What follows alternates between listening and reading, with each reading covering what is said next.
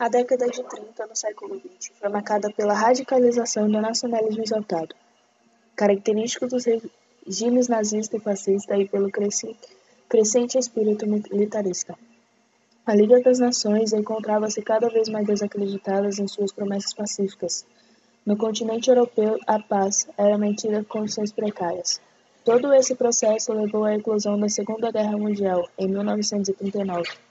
Adolf Hitler, em 1934, apesar dos impedimentos determinados pelo Tratado de Versalhes, iniciou a reestruturação do exército da Alemanha, a fim de viabilizar a expansão territorial do país.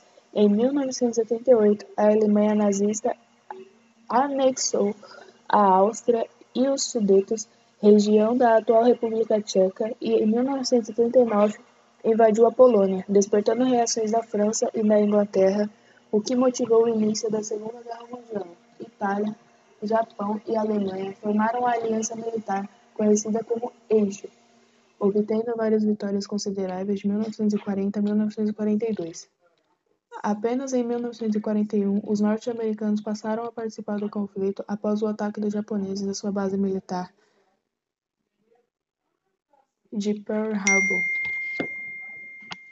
no Pacífico, o país se juntou à França, Inglaterra e na União Soviética, os chamados Aliados.